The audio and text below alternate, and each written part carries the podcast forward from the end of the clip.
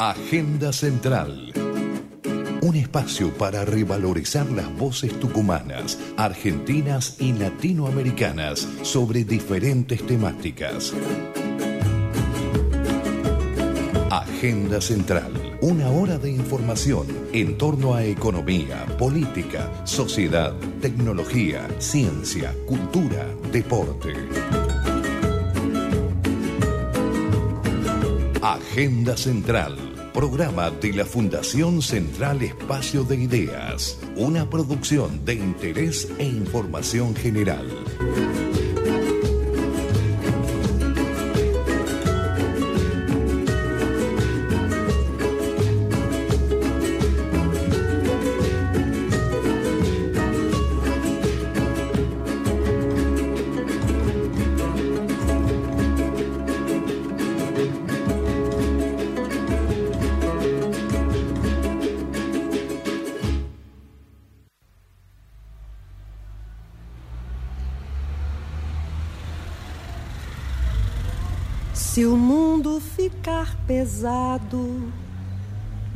Vou pedir emprestado a palavra poesia.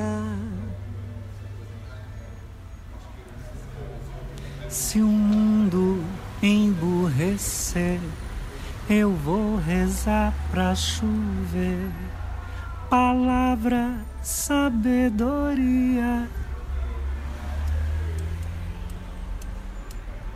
Se o mundo andar para trás, vou escrever num cartaz a palavra rebelde. Muy buenas noches, bienvenidos a Agenda Central, un programa realizado desde Central Espacio de Ideas, conducido por Silvia Rosquez. ¿Cómo le va Silvia? Buenas noches, bienvenida. Muchas gracias Claudia, muchas gracias por estar nuevamente acá, reencontrándonos en Agenda Central los días martes y gracias a este equipo. Hoy no está Edgar, hoy está Marcelo. Gracias Marcelo y a Claudia siempre agradecidas por sus orientaciones también para alguien que no conoce mucho del tema. Y muy buena alumna le puedo decir que es usted, muy buena ah, buenísimo, alumna. buenísimo, gracias.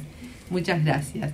Y agradecer siempre a Radio Universidad por este, por este tema que eh, nos permite este espacio para poder proyectar nuestras ideas y nuestras propuestas también. Excelente.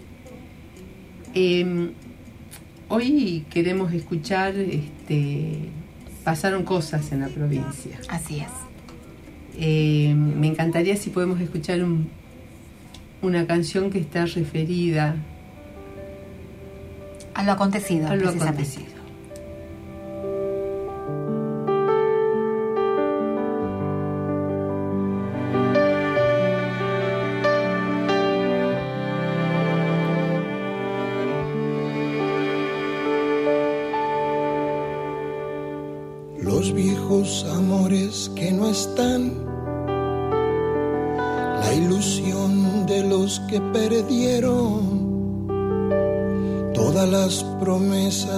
Se van y los que en cualquier guerra se cayeron. Todo está guardado en la memoria, sueño de la vida y de la historia. El engaño y la complicidad de los genocidas que están sueltos, el el punto final a las bestias de aquel infierno. Todo está guardado en la memoria. Sueño de la vida y de la historia, como canta Gieco.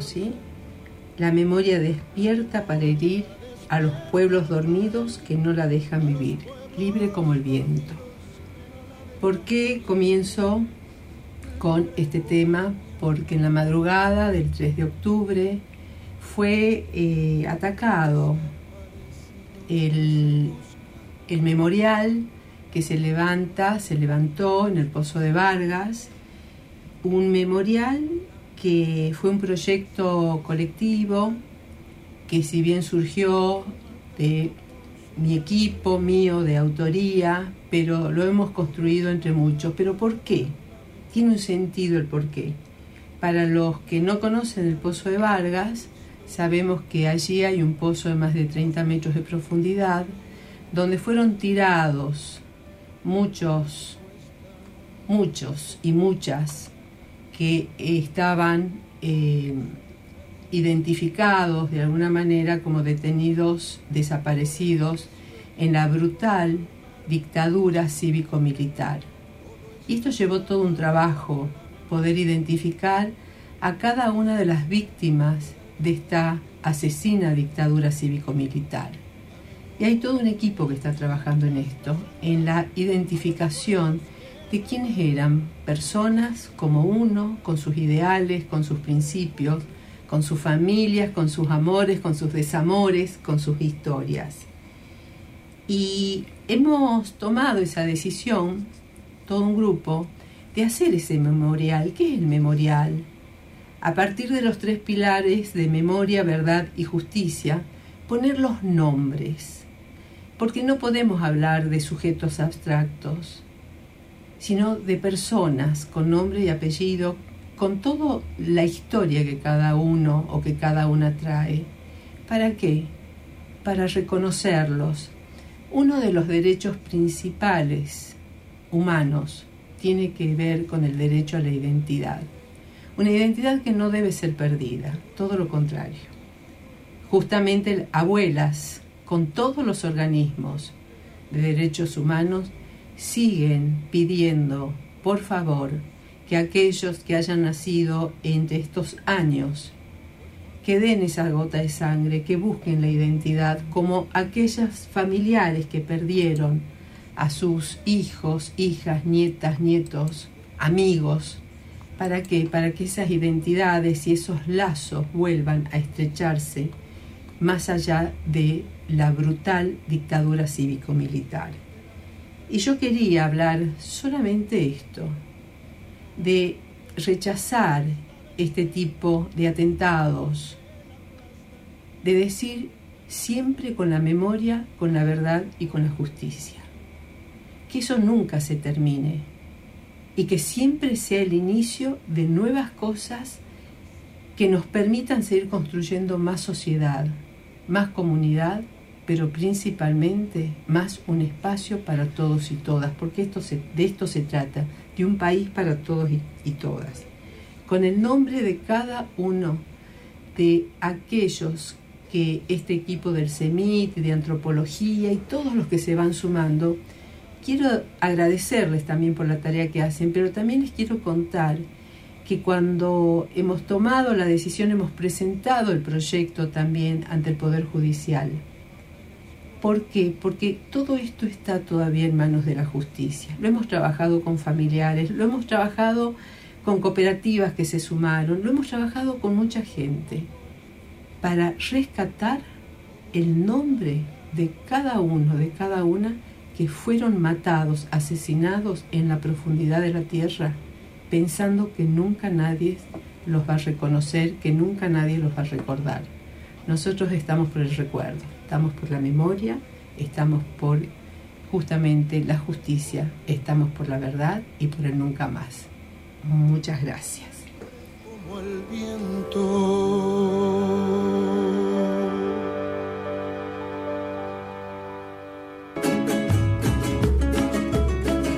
Agenda Central.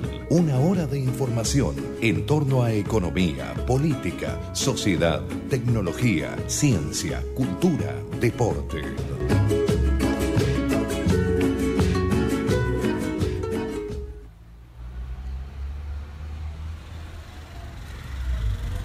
Se o mundo ficar pesado, eu vou pedir emprestado a palavra poesia.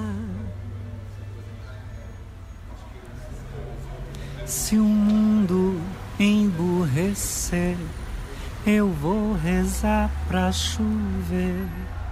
Palavra, sabedoria. Se o mundo andar para trás, vou escrever num cartaz a palavra. ¿Con quién estamos hoy? ¿Quién nos acompaña acá en Agenda Central? Nos acompaña un querido amigo santiagueño que se llama Osvaldo González. Osvaldo González es ingeniero agrónomo, referente regional del norte argentino del NOA, de la Subsecretaría de Agricultura Familiar, durante el primer gobierno de Cristina Fernández de Kirchner.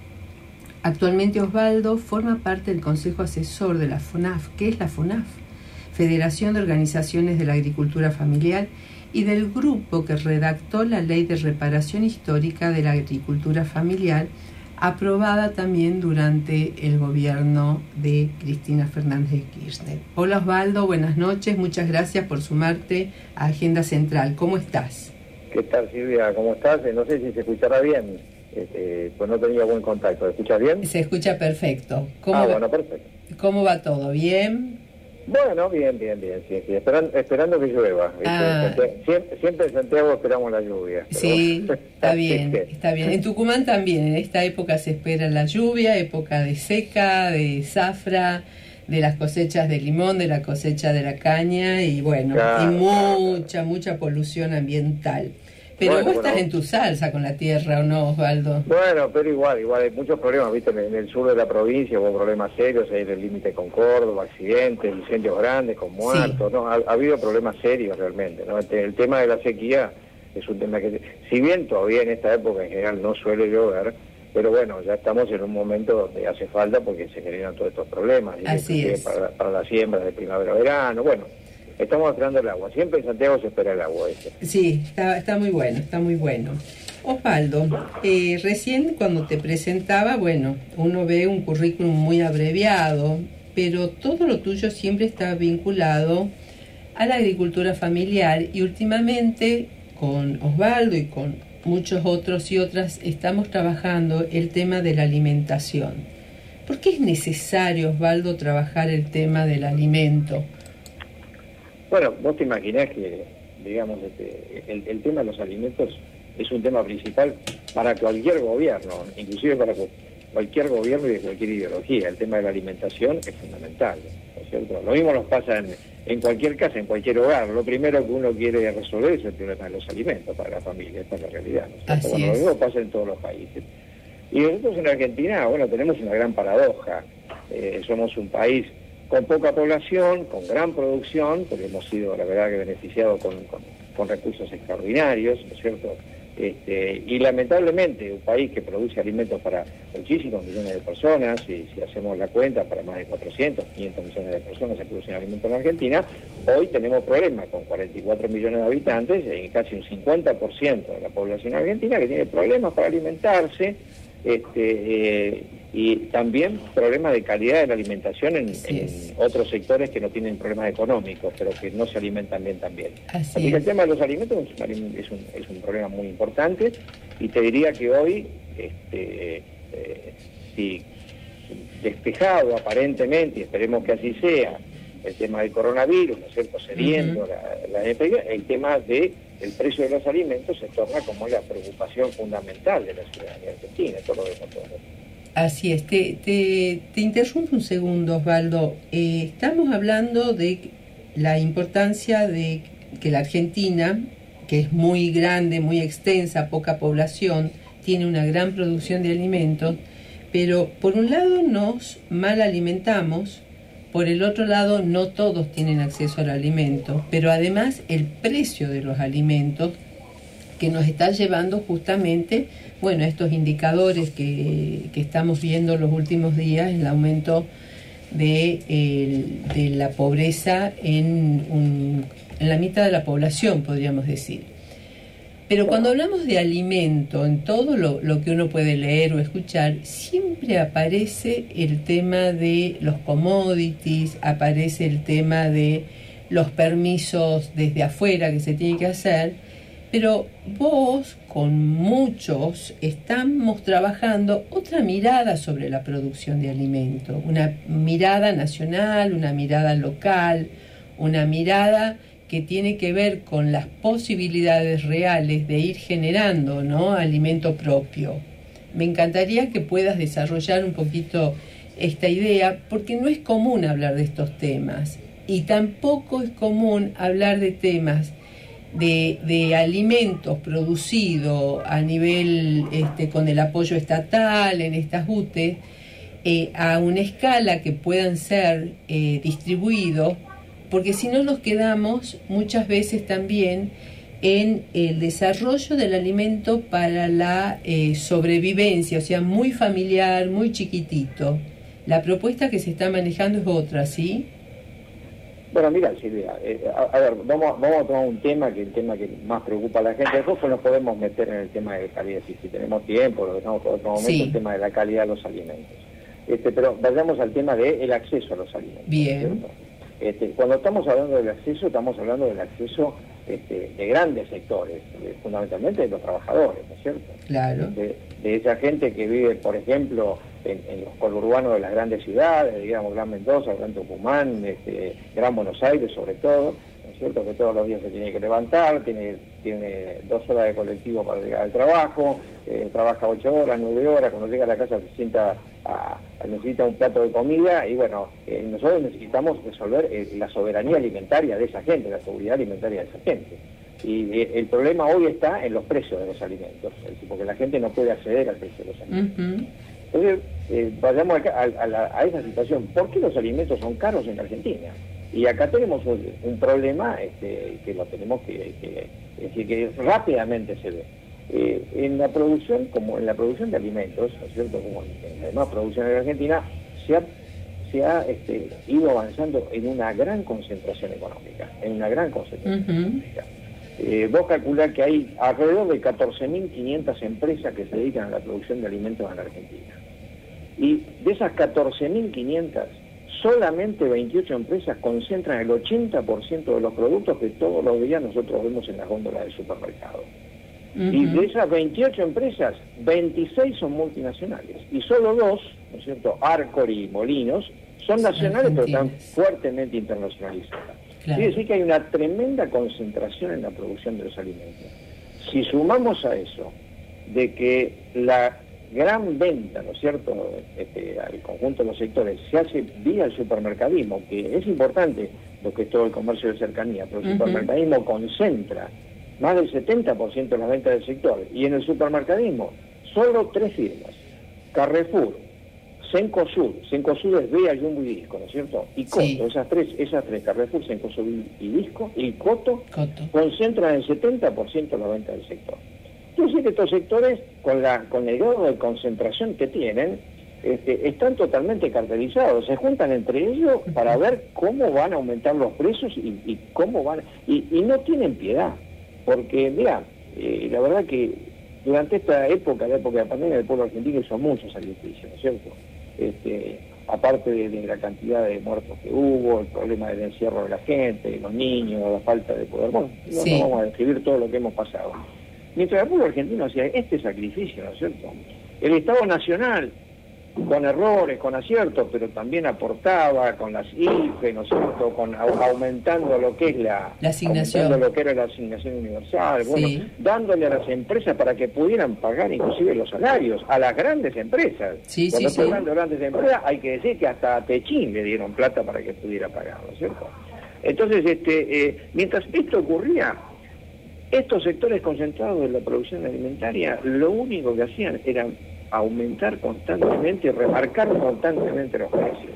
¿Y esto que hacía? Bueno, eh, que todo lo que vos des por un lado para que la gente tenga más poder adquisitivo para poder este, abastecerse, ¿no es cierto? Rápidamente estas empresas concentradas lo recibían para sí. Entonces, durante, por eso, en los balances de ellos, ¿no es cierto? Durante la pandemia, durante estos dos años, las empresas agroalimentarias han tenido impresionantes ganancias impresionantes ganancias. Entonces, el problema central está en la concentración que hay en el sector. ¿Y cómo podemos trabajar este tema?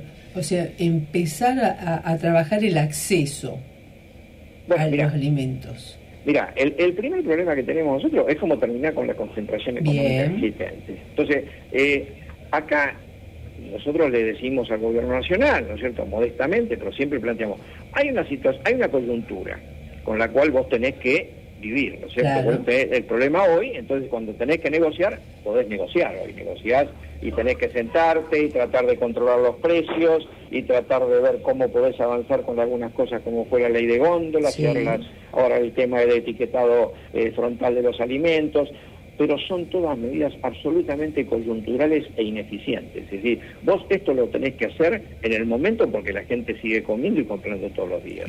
Pero vos tenés que empezar también a construir un modelo de abastecimiento de alimentos alrededor de esto, y esto es lo que venimos nosotros planteando hace muchos años, no es solamente el problema de estos dos años, no, hablamos, no hablemos del gobierno de Macri, porque el gobierno de Macri lo único que siguió aumentando fue la concentración, y ellos representan, digamos, estos sectores, pero lamentablemente nosotros no hemos ido construyendo otro modelo de producción de alimentos y sobre todo de distribución.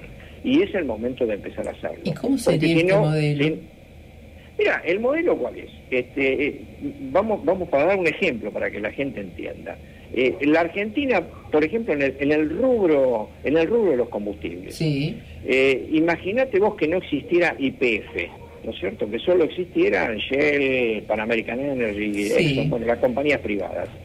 El gobierno no podría tener ningún tipo de control sobre el precio de los combustibles. Claro. Quizás estaríamos pagando nosotros ahora el doble, la nafta, el gasoil y los combustibles que se usan a partir de que el gobierno nacional tiene una empresa que si bien no es totalmente estatal, porque vos sabés muy bien que IPF tiene el 51% estatal y el 49% está privatizada, este, aún con esa empresa estatal, el gobierno argentino puede decidir una política de precios en los combustibles. Bueno, nosotros tenemos que avanzar en la necesidad de que en la cuestión alimentaria, que es tan importante como el tema de la energía, o más importante que el tema de la energía, haya una compañía, que decimos nosotros, una compañía federal de alimentos del Estado, donde intervenga en el mercado, ¿no es cierto? Y sea la compañía testigo, ¿no es cierto?, que le permita al gobierno y a la ciudadanía este, no solamente monitorear los precios, sino poder tener acceso a comprar a precios diferentes a los que establece hoy el mercado, que lo establece de cualquier manera, porque te imaginas que vos, entre las compañías, este, estas compañías concentradas y el supermercadismo concentrado, este, ponen los precios que quieran, se ponen de acuerdo y lo que se están llevando son miles de millones de pesos de ganancia. Estamos hablando, para que la gente tenga una idea, de que el complejo agroindustrial en Argentina, ¿no es cierto?, desde el punto de vista de lo que significa en, lo global del sector manufacturero argentino, es el principal complejo. Lo más importante el complejo, el complejo de, la producción de alimentos, el complejo siderúrgico o el complejo de producción de automóviles. Ahora, Osvaldo, ¿cómo se comienza con a ver, porque nunca se comienza de cero. Vos tenés mucha experiencia en agricultura familiar. Ahora, ¿cómo empezamos a potenciar aquello que existe nosotros en nuestro país tenemos también una larga trayectoria en el tema del cooperativismo. Bueno, mira, el, tema es así. Este, eh, la agricultura familiar ¿no es cierto? Los pequeños productores, medianos productores, tienen una enorme potencialidad de trabajo. Ahora, desde ya que esa potencialidad no la han podido expresar durante estos años. Claro. Porque si bien pudimos en, el, último año de Cristina, el 2014, presentar la ley de agricultura familiar, que es, es una ley eh, que representa un gran avance para Esta ley no fue reglamentada y mucho menos puesta en marcha. Entonces la, agricultura familiar durante todos estos años ha carecido de políticas públicas. No ha tenido ni apoyo, ni ha tenido la posibilidad de tener accesos crediticios, absolutamente nada. Entonces, eh, digamos, más allá de algunos programas, algunas cuestiones puntuales, eh, la agricultura familiar en Argentina marcha a la deriva. Y es así que se han, se han perdido según el análisis del último censo, más de 80.000 productores en la Argentina. Fundamentalmente, ¿quiénes? Y productores pequeños, que se retiran porque no pueden seguir trabajando, porque no tienen acceso a un crédito, porque no pueden comprar semillas, porque no pueden comprar una maquinaria, porque no pueden renovar. Eh, y bueno, eh, gente que pasa a vivir otra cosa, se busca se busca otro consejo, otro trabajo, ¿no es cierto? Algunos, este, la ayuda social les permite avanzar, otros se jubilan. Bueno, esta es la realidad. Entonces, este, eh, la pequeña agricultura tiene una gran potencialidad, pero no puede expresarse. Quiere decir que cuando vos arranques, supongamos que mañana hay la decisión política de decir, bueno, vamos a establecer una, como tenemos aerolíneas argentinas en el tema, en el tema de los vuelos, ¿no es cierto?, de la política de vuelo, y tenemos a IPF, bueno, vamos a armar una compañía federal de alimentos, ¿no es cierto?, que empiece a garantizar ¿eh? la presencia en el mercado de otra forma, de no solamente de otra forma de producción, sino otros precios. Esa compañía federal de alimentos nosotros planteamos que en, la primera etapa tiene que ser una gran distribuidora de alimentos y tiene que comprar en el mercado como compran, digamos, eh, abastecerse con lo que hay. Si tiene que comprarle a grande, le comprará a grande, pero este, a su vez, al tener vos alguien que diga, por ejemplo, nosotros vamos a comprar, supongamos, cooperativa azucarera en Tucumán, ¿no es cierto? La Compañía Federal de Alimentos hace un contrato con la compañía, con las este, cooperativas azucareras que durante los próximos cinco años, ¿no es cierto? le va a comprar a un precio competitivo que le va a asegurar a ellos la posibilidad de, de producir, de abastecerse y les va a permitir resolver el tema de la compra, porque comercializar. comercializar absolutamente, y, saben que van a tener un pagador concreto, ¿no es cierto?, y van a poder hacerlo sin ningún problema. Ahora, eh, siguiendo tu línea, lo que estás planteando, habría que hacer una planificación sobre qué alimentos para que todos... Por supuesto, por supuesto. En una primera etapa nosotros planteamos que la Compañía Federal de Alimentos, y hablamos de alimentos y artículos de primera necesidad también, ¿no? Todo lo que significa, eh, va a tener que trabajar fundamentalmente con todo lo que es la producción de secos, y no, meterse todavía eh, en, la primera etapa con, la, con, el fresco, que es más complicado, ¿no es cierto? Que, hay, que también hay que tener una política hacia eso, este, eh, y va a tener que, digamos, decidir cuáles son los 50 o 100 artículos fundamentales, ¿no es cierto?, de la canasta familiar de los hogares argentinos. Aceite, azúcar, hierba, harina, sal. Bueno, ahí podemos nombrar rápidamente, vamos a nombrar los 50 artículos. Y sobre esos 50 artículos, ¿no es cierto? Este, abastecerse con los grandes y tiene que comprarle a los grandes, porque por ahí hay chicos que todavía no producen, pero empezar a traccionar con lo que es la pequeña y mediana este, industria de los alimentos, que hoy no puede aparecer porque no le dan lugar en ningún lado, Bien. empezar a establecer contratos concretos, ¿no es cierto? Eh, suponete, a ver, te voy a dar un ejemplo. Eh, Zafra es una cooperativa, ¿no es cierto?, este, que está en la, Confederación Nacional de, este, Cooperativas, eh, que produce eh, caldos, ¿no es cierto? Sí. Que produce caldos. Bueno, eh, Zafra tranquilamente tiene una producción que seguramente si el Estado si tuviera, si hubiera una compañía federal de alimentos que dijera, bueno, nosotros te vamos a comprar la producción durante los próximos cinco años y le, decimos, bueno, a ver, este, ¿qué necesitan para ampliar esa producción? Porque lo que producen hoy eh, no alcanza para abastecer el mercado, te dirán lo que producen y si necesitan un crédito, esta compañía federal de alimentos, como es una compañía que tiene, es una sociedad anónima pero estatal, tendrá la posibilidad de la comunicación con el Banco Nación o el Banco de Provincia para que estas compañías tengan un crédito, ¿no es cierto?, accesible y que esté atado fundamentalmente a un plan de ventas, ¿no es cierto?, que tienen asegurada porque el Estado mismo les compra para abastecer su propia compañía. ¿Esto sería eh, fortalecer las cadenas de, producción y comercialización? E, exactamente, fortalecer las cadenas que a vos te interesa desarrollar, ¿me entendés? Porque ¿qué le interesó desarrollar al gobierno de Macri? Le dieron 350 millones de dólares a Vicentín para que lo rifaran y estafaran a 2.000 productores, con una estafa de más de mil millones de dólares. Esto que estamos planteando nosotros de Compañía Federal de Alimentos se puede crear y avanzar con muchísimo menos que eso. Y, te voy a dar unos ejemplos, te voy a dar un ejemplo, porque esto no es algo, no, no, no, no, es, una, no es un sueño una noche de verano. Te pido, te pido un minuto, eh, Osvaldo, porque tenemos que ir a un corte. Adelante, y, adelante. Y, que nos acompañe, ¿sí? O sea, nos darías los ejemplos y después este, estos ejemplos que nos querés dar. Y también eh, te dejo una pregunta, ¿cómo se fortalecen los mercados de cercanía? ¿Sí? Perfecto. Un segundo.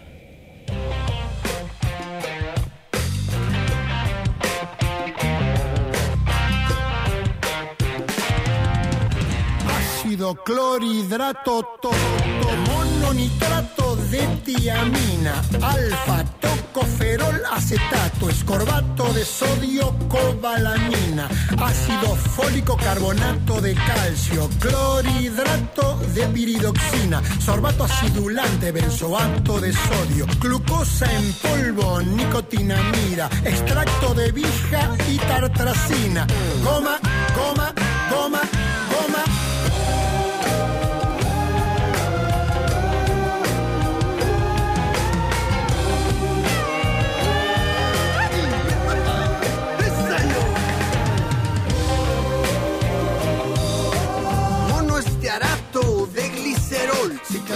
de sodio, sulfato ferroso, almidón modificado, citrato de sodio, fosfato, harina enriquecida, fosfato bisódico, propilgalato, clorofilina, cúprico.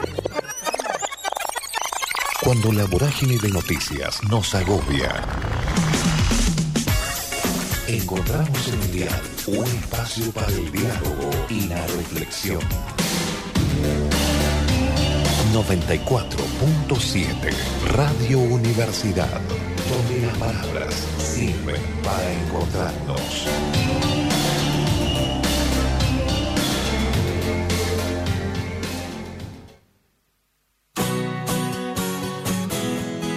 Si sos afiliado de Asunt, ahora podés realizar trámites online. Con el nuevo sistema de autogestión podés adquirir tu orden de consulta y recetario de forma más rápida y cómoda. Solo necesitas adherirte al nuevo sistema y retirar tu PIN de acceso de Casa Central. Así podrás operar online en cualquier momento y desde cualquier lugar.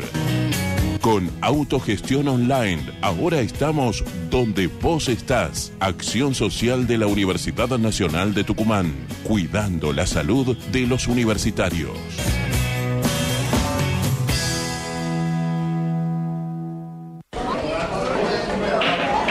Para nosotros no es importante qué sustancia consumir. Para nosotros lo importante sos vos. Si algún amigo, amiga, familiar o incluso vos necesitas ayuda, comunícate con el PUN el PUNA de la Secretaría de Extensión Universitaria te ofrece un servicio gratuito y confidencial de escucha y orientación para personas que tienen consumos problemáticos. Anímate, comunícate con el PUNA. WhatsApp 3815-288-759. 3815-288-759. Te escuchamos para que puedas hablar. Puna, 15 años generando encuentros que transforman.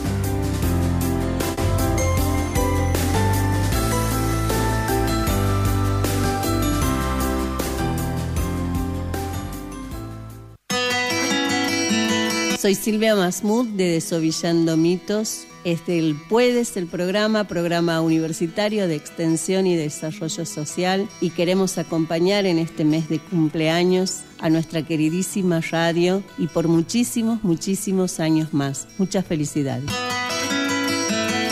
32 años de vida, el placer de reencontrarnos siempre. 94.7 MHz, Radio Universidad.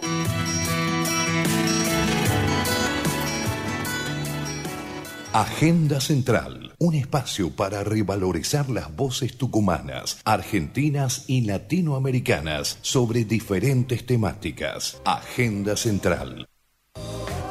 Monoestearato de glicerol, ciclamato de sodio, sulfato ferroso, almidón modificado, citrato de sodio, fosfato, harina enriquecida, fosfato bisódico, propilgalato, clorofilina cúprica, espartame, hacer su fame.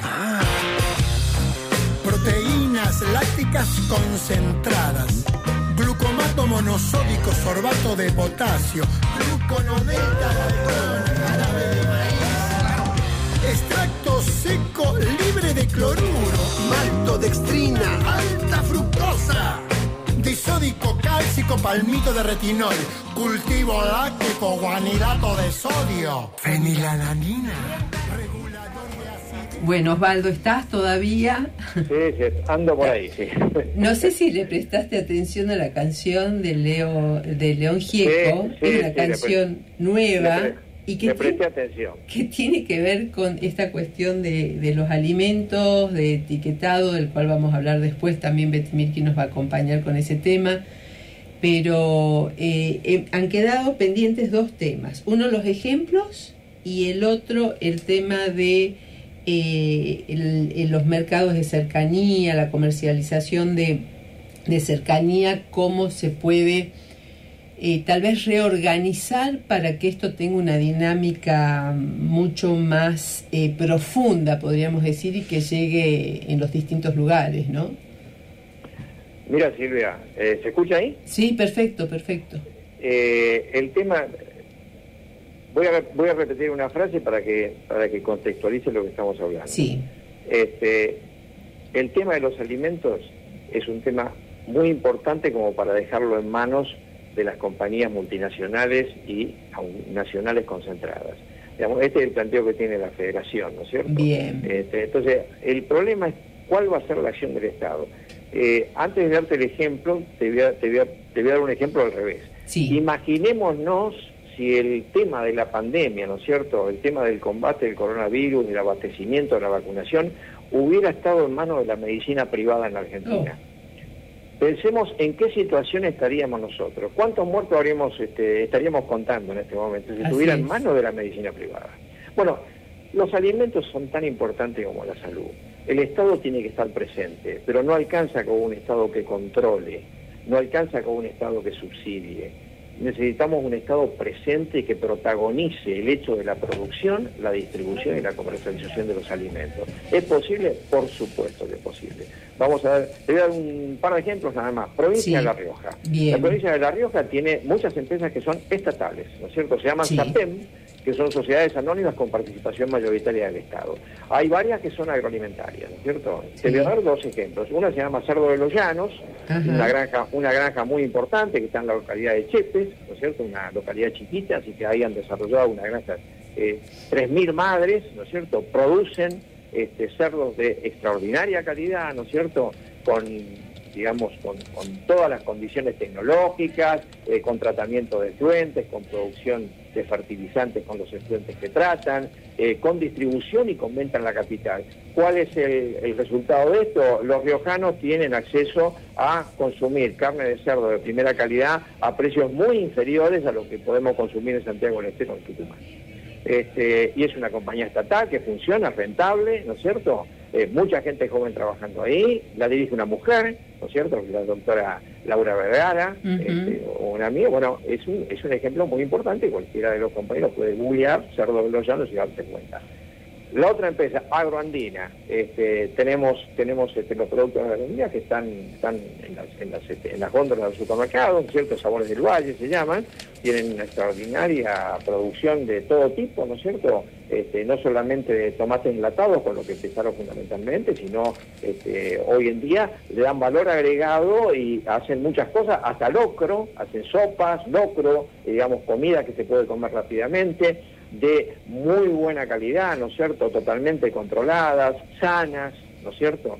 Este, y bueno, Agrondina es una empresa muy importante, grande, da, trabajo, eh, tiene este, producción propia y también le compra a los agricultores fundamentalmente de Chilecito. Bueno, son ejemplos, ejemplos de que tranquilamente hay compañías estatales para producir alimentos. La Argentina necesita tener una compañía, fundamentalmente esta compañía federal de alimentos, este, que en principio compre y distribuya, ¿no es cierto? Y que si bien va a necesitar abastecer para los 50 o 100 artículos básicos de la canasta familiar, también va a ir traccionando todo lo que es la pequeña producción, porque la demanda es lo que te tracciona fundamentalmente la producción. Porque, eh, a ver, los productores de Santiago, te digo, un pequeño ejemplo, un ejemplo negativo. En Santiago del Estero había una fábrica de dulce batata que se llamaba Pinar del Río. Era importante y Santiago del Estero por eso era la segunda productora de batata del país. ¿Qué pasó? Esa compañía la compró Arcor. ¿Y qué hizo Arcor? La cerró. La cerró y se la llevó a Córdoba. Y produce dulce de batata ya en Córdoba. Por lo tanto, ¿qué dejamos de tener? Dejamos de tener empleo en Santiago del Estero y los productores de Santiago del Estero, el área de Riego, que era un núcleo importante que hacía producción de batata, dejaron de producir y hoy ya no se produce casi batata. Este es un pequeño ejemplo. Podríamos dar un montón. Ahora se van a empezar a producir acá en Simoca, te cuento. Bueno, nosotros necesitamos, eh, nosotros necesitamos que esta compañía, por eso se llama compañía federal, ¿no es cierto?, establezca fuertemente su relación y su asistencia en las provincias, que llegue a tener su cadena supermercadista propia, porque esta es la verdad. El problema no es el supermercado. No. El problema es de quién es el supermercado. hablaste de, hablaste de cartelización de los precios. Exactamente, entonces acá hay un, entonces no se puede, a estos tipos no se los puede controlar. Vos fijate que eh, salió el tema de precios cuidados. Bueno, eh, yo hago compras a veces en el supermercado para mi familia. No encontrás nunca los precios cuidados, te los esconden, no aparecen, ¿no es cierto? Tiene que, se le pide a la ciudadanía que controle, imposible, la gente no tiene tiempo para controlar, esto hay que resolverlo de otra manera. Entonces, nosotros tenemos que entender que tiene que haber una política para la coyuntura, que es esta política de controlar, de acordar, ahora que se haga bien eso, con una Secretaría de Comercio que tenga mucha gente, que tenga muchos inspectores, ¿no es cierto?, que tenga gente trabajando en los lugares, muchos chicos que se reciben, especialistas en comercialización. Bueno, denle el primer trabajo, no para hacer un cordón cuneta, pónganlo a, ¿no es cierto?, que inspeccionen los precios de los supermercados, a ver a qué precios están vendiendo. Y por el otro lado, ir construyendo, ¿no es cierto?, una nueva madera, ¿no es cierto?, de abastecimiento de alimentos, ¿no es cierto?, e ir traccionando este, una cantidad muy grande de pequeñas y medianas empresas que vayan creciendo, ¿no es cierto?, abasteciendo esta compañía federal de alimentos. Ahora, hay que... Sí, no, no, no, no, te, quiero contar que estoy conectada también con Ricardo Rothschild, también ingeniero agrónomo de, de tucumano, este, con quien venimos trabajando junto con vos, y también nos comenta de la experiencia de leche eh, que hay acá en el municipio de Trancas, en el norte de la provincia, eh, con la Oberita se llama la, empresa, y que son productores eh, pequeños y que venden 3 litros de, leche a 100 pesos. ¿Pero qué se parece? Es maravilloso. O sea, cómo interviene el Estado y hace convenio con los sectores, eh, los pequeños productores. Y te quiero contar otro otra, otra experiencia muy buena que tuvimos acá en Tucumán, eh, desconozco cómo sigue, lo digo públicamente, voy a averiguar a partir de ahora, eh, cuando estuvimos en el gobierno de Alperovich y junto con Beatriz Mirkin en Desarrollo Social, eh, hemos desarrollado un, convenio con el CERELA, que es un centro de estudios del lactobacilo de acá del CONICET, que tiene convenio con la universidad, el famoso yogurito. Ese yogurito, pero fue maravilloso porque además de, toda la investigación que hicieron científicos y científicas del CONICET y del CERELA, perdón, eh, teníamos que atender una demanda en la provincia que tenía que ver con la buena alimentación, mejorar la calidad de la alimentación, el tema de los parásitos de los chicos, o de enfermedades que puedan traer, pero además con productores locales, pequeños, que se sumaron al proyecto, es decir, que el Estado provincial les ellos producían esto con toda la, orientación del Cerela y el Estado provincial lo compraba, después sacaron en francitos, en, eh, en polvo para que lo puedan espolvorear en cualquier comida o desayuno o merienda Osvaldo, hemos conseguido que los chicos aumenten la talla. Tema no menor, pero eso es porque hubo una política pública a desarrollar entre distintos sectores, el sector privado, el sector público, pero de otra línea, no de un ejecutivo, más el ejecutivo, este, para, para atender una demanda muy importante. Entonces, acá me dice Ricardo que sí sigue funcionando este, el yogurito. Este, gracias Ricardo por, por estos datos.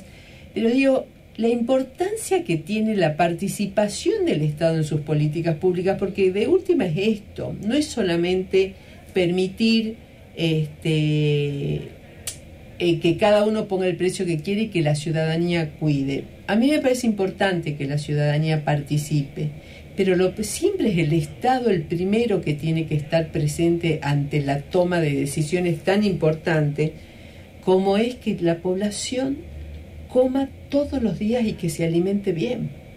No, esto es un tema, es un tema central, ¿viste? Ha sido causa de, guerras el problema de los alimentos, claro. histórica, ya te digo, cuando vos le preguntás a cualquier padre de familia, ¿no es cierto?, por el tema, ¿por qué quiere trabajar? Y te va a decir, porque yo quiero garantizar la comida para mis hijos. Es lo primero que vos resolvés. Así es. después, muchísimos problemas de la salud si no todos, si no casi todos, se resuelven cuando hay una buena alimentación. Por supuesto. Este, y cuando se quiere hablar de educación, los chicos necesitan estar bien alimentados para educarse. Así es. E, estos temas, este ejemplo que me da, primero le quiero mandar un saludo a, Ricardo, este, que él fue también un gran colaborador para la construcción de la ley de la, agricultura familiar, este, eh, y es una persona que conoce mucho sobre el tema, así que puede hablar muchísimo de estos temas. Este, eh, esto que me das vos es un ejemplo, pero tendría que ser, digamos, es un ejemplo pequeño de lo que tiene que ser la acción del Estado a nivel nacional. Así es. Es decir, solamente el Estado, cuando nosotros hablamos de democratizar la producción agroalimentaria, ¿qué significa? que si de 14.500 empresas agroalimentarias, 28 son las que abastecen el 80% de lo que se compra en las góndolas, nosotros necesitamos que haya miles de pequeñas y medianas empresas que en un corto y mediano plazo, ¿no es cierto?, este, cambien esa, esa, esa ecuación y que haya miles de empresas que abastecen el 80% de la, del consumo de las góndolas. Ahora, eso solamente se puede hacer si vos tenés un Estado que traccione eso. Y te voy a dar un ejemplo con el tema este, de la pandemia. Cuando, se cuando empezó el problema de la vacunación, no había jeringas en Argentina. Claro. ¿Por qué? Porque las empresas de jeringas, que eran medianas y un poquito más grandes, habían cerrado. Durante el macrismo eso se cerró. ¿Qué hizo el gobierno? Les aseguró que en los próximos 5 o 10 años le va a comprar jeringa todos los años. Esas empresas están creciendo, están incorporando tecnología y personal. Bueno, acá pasa exactamente lo mismo. Si vos tenés un productor que tiene, no sé, un productor pequeño, hablemos de trancas, ya que queremos hablar de un, ejemplo tucumano que todo el mundo conoce. Eh, suponete que tiene 10 hectáreas de tranca y tiene 10 vacas en ordeñe o 8 vacas en ordeñe. Bueno, el Estado Nacional tiene que garantizarle de que va a tener, ¿no es cierto?, la posibilidad de tener un crédito este, para poder tener mejor semilla, para poder renovar sus alfalfares, para poder mejorar el riego, este, para atender eso y si tiene que hacer un galpón que lo haga, pero lo que le garantiza fundamentalmente es de que todos los días le va a ir a buscar la leche o le va a comprar la leche que el productor. Entonces el productor se puede dedicar a producir con tranquilidad, no tiene que pensar a ver cómo cuerno tiene que transformar esa leche en queso, porque eso entonces su mujer lo puede vender en la feria. Todo eso puede ser muy lindo, pero no es la realidad de cómo tienen que funcionar las cosas. Es decir, los productores son productores y la, producción hoy es una cosa que tiene tecnología, que vos lo tenés que hacer este, de, la mejor manera posible, y es todo un trabajo, no se puede minimizar lo que es la producción agropecuaria. ¿No es cierto? La producción agropecuaria es lo mismo que tener una clínica, es atender atender una, una, una producción agropecuaria, ¿no es cierto? Atender, es decir, necesita eh, que lo asesore un técnico, necesita poder implementar eso, tener una receta agropecuaria para poder aprobar, eh, si tiene que utilizar un agroquímico que lo utilice de buena manera, eh, comprar los mejores productos, ¿no es cierto? Bueno, mira cómo la economía empieza a, girar, a dinamizarse y te está faltando que por los tiempos también que tiene que ver con la, el desarrollo local, con los saberes que existen, más las capacitaciones que se pueden dar. Es decir, que hay un crecimiento muy, muy importante cuando uno puede promover esto. Osvaldo, querido, los tiempos nos matan. es muy largo este tema. Pero es maravilloso, es maravilloso. Te manda saludos también Ricardo Rothschild que nos está pasando. Mira, te cuento que en estos momentos nos estamos por comunicar con Beatriz Mirkin, que es una senadora nuestra, este para hablar en un poquito de tiempo que nos queda en el programa sobre los el etiquetado, eh, este esta ley que hoy nos dieron quórum en el, en el Congreso de la Nación, que tiene mucha importancia y que hay que seguir debatiéndola, ¿no? Y que está vinculado a temas que vos planteaste también, porque hemos planteado la alimentación, la buena alimentación. Y el, el etiquetado tiene que ver con esto y tiene que ver con, con justamente con la posibilidad de una mejor producción y una sana producción y que sea también esa competencia que nos permita ir avanzando, ¿sí? Osvaldo, te invito a que te quedes con nosotros un ratito más, si podés, y si no podés, te agradezco este, tu tiempo. Voy a escuchar, Dale. Atentamente, te Dale. agradezco mucho, Silvia. Dale, muchas gracias, Osvaldo.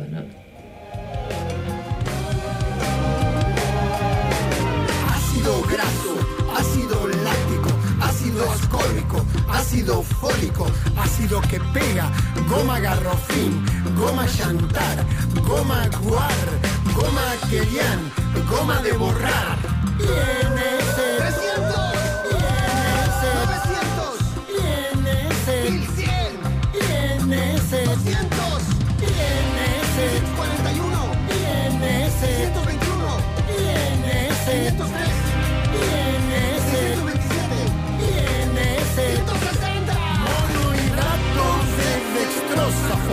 monocálcico, bicarbonato de amonio.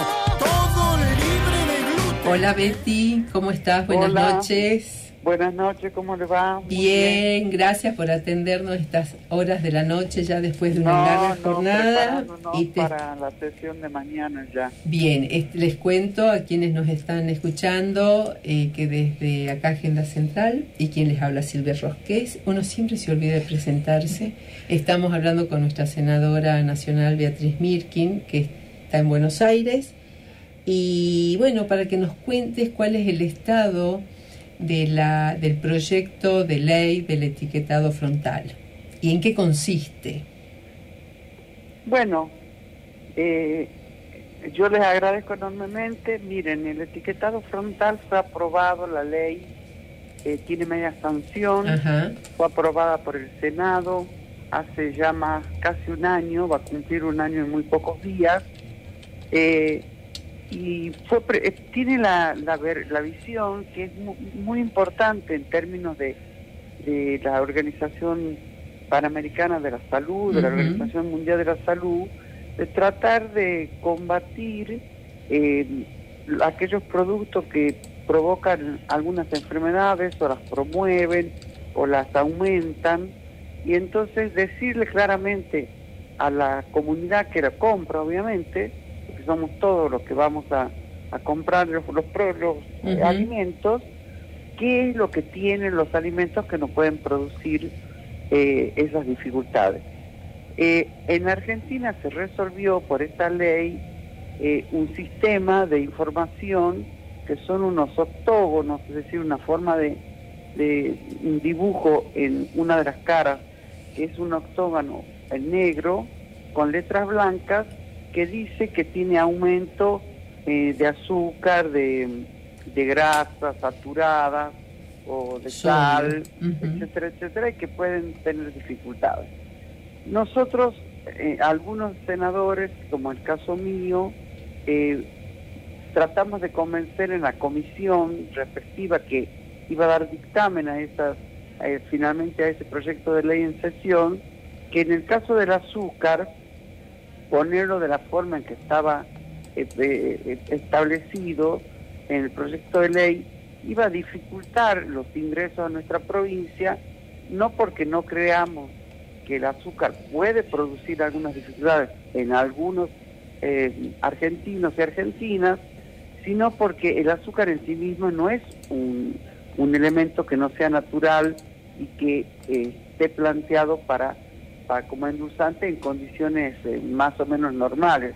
Se establece un monto de azúcar en los productos. Obviamente, más allá de eso, este, no conviene tenerlo. Pero en el caso mismo de las golosinas, por ejemplo, o de las galletas, que somos los grandes productores mundiales y los grandes exportadores de esos productos, nos vamos, pensamos que vamos a tener dificultades en la exportación, producto o, o- como está, está puesto. Y al mismo tiempo creíamos eh, en aquel momento eh, que había que tener una armonización con el resto de los países del Mercosur, sobre todo con Brasil, que es a quienes más le vendemos, ahora también a China, pero que creemos que tiene que existir eso porque también las harinas producen, todo el mundo habla de la obesidad y en realidad la obesidad no la provoca el azúcar, la obesidad la provocan muchos otros productos que comemos en exceso porque comemos mal. Claro. Eh, no como las harinas, por ejemplo, no, solo- no solamente el azúcar en exceso. Y entonces creíamos que tenía que haber esa armonización, es decir, que Paraguay, Uruguay, Chile, Brasil y Argentina teníamos que tener un mismo mecanismo de aviso a las comunidades a quienes vendemos y nosotros no estábamos, nos estábamos saliendo de esa armonización eh, que, que es un sistema de semáforos que plantea es rojo, es verde o es amarillo. Este, amarillo. Pero muy bien, yo no estoy en contra de la ley, yo planteé una situación que se ponía muy difícil para la provincia de Tucumán, pero creo que la ley tiene que ser aprobada. Por supuesto. Eso, este, haciéndole modificaciones o no en diputados, si hay modificaciones tiene que volver al Senado para que aprobemos las modificaciones y si no las hubiera, tiene que ser aprobado para que sea promulgado tal y, como fue desde el Senado. Ahora, de todas formas, queda muy poco tiempo para eso, es decir, tiene un año la ley para que sean diputados y si no, pierde el estado, lo que se llama el estado parlamentario y tiene que volver a hacerse de vuelta todo el mismo círculo. Miren lo que eso genera. Por eso esta falta de dar quórum o dar el debate en diputados está mostrando también un mecanismo este, inadecuado para resolver los problemas. Claro. Mira, eh, recién Betty estábamos hablando con Osvaldo González, un ingeniero agrónomo con quien venimos trabajando en el tema de alimentos ya hace un tiempo, y que vos también recién nombraste, y con Ricardo Rothschild también, este, que recién vos nombraste el tema de la buena alimentación, no nos alimentamos bien. Eh, y también veíamos eh, que algunas líneas del gobierno nacional piden que la misma ciudadanía haga el control sobre los precios cuidados y sobre el etiquetado. Acá hay dos temas que se juntan en función de lo que vos estás diciendo, ¿no? Y que yo digo, bueno, esto en un primer momento lo tiene que hacer eh, desde los distintos organismos del Estado, pero tiene que ir con una línea en educación, en salud, en desarrollo social, en el Ministerio de la Producción, de formación, de capacitación, de nuevos aprendizajes con la comunidad. Ver, bueno, qué productos usamos, usamos más, usamos menos, incluso a utilizar otros productos, pero para hacerlos en casa, ¿no? Recién acá con Claudia estábamos hablando acá en el piso de la radio sobre que hoy existen una variedad para poder este, eh, consumir más verduras y demás. Eh, pero por supuesto que lo primero hay que tener acceso a los alimentos. Una vez que uno tiene acceso, y digo esto porque el 35% eh, del salario de la clase media se utiliza para los alimentos, pero para los sectores más vulnerables se utiliza el 100%. Digo, entonces, ¿cómo hacemos para... Te, te un montón de temas, Betty. Este, ¿Cómo hacemos requiere para... otras leyes. Claro, otras pero leyes... De todas lo más que requiere este tema es que se apropie la comunidad Así De, de una cuestión que, que le es propia además, porque lo debe debatir y lo debe, eh, se, debe agarrar de ese tema para decir, esto no me gusta, claro. esto no lo quiero. Claro. Bueno, todavía está en el, en el marco de ese ámbito político como si fuera que es de expertos, no es de expertos. Tal vez algunos artículos de la ley tienen cuestiones técnicas vinculadas a la cantidad de los productos que pueden provocar problemas, pero es una cuestión eminentemente del cotidiana. Así es. Es para, para usarla. no para eso sirven, tienen que servir las leyes, para ser usadas. Betty querida, tengo que, que dejar por el momento. Me van a cortar. Sí, a las dos. es mi tarea. Es la tarea de Claudia. Ahora le estamos avisando. Claudia, Diga. la próxima vez va hasta las 10. vamos a pedir vamos a pedir la autorización y vamos a, lograrlo, ya verá que sí. Y bueno, vamos a ver si aceptar la invitación Está bueno, gracias Betty, muchas gracias. Gracias, Ricardo, gracias Osvaldo y gracias este excelente equipo de Radio Universidad por permitirnos este, tocar y abordar estos grandes temas que nos tocan a todos y a todas. A ustedes, a quienes nos escuchan, les recordamos los martes a las 20 horas en la 94.7 Radio Universidad en Agenda Central, el programa para hablar de los temas que no se hablan por lo general en otros medios de eh, Central Espacio de Ideas. Desde aquí Silvia Rosqués los saluda con un gran abrazo y que tengan muy buena semana todos y todas.